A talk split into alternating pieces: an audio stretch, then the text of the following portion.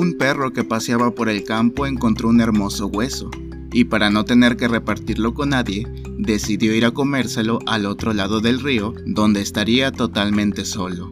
Al llegar a un estrecho puentecillo, se asomó para ver la corriente, y en ese momento creyó ver en las aguas cristalinas a otro perro que también llevaba en la boca un hueso como el suyo. Pero lo que realmente estaba viendo era su propio reflejo sobre el agua, aunque él no se diese cuenta. Repámpanos, pensó el ambicioso animal. Otro perro.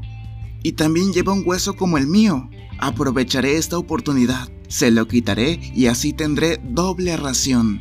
Y sin más, se lanzó al agua y abrió la boca para morder al otro perro.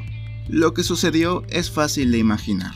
Además de sufrir un desagradable remojón, perdió su querido hueso que fue arrastrado río abajo por la corriente. Y es que a veces, por ser egoísta y demasiado ambicioso, se pierde lo que se tiene.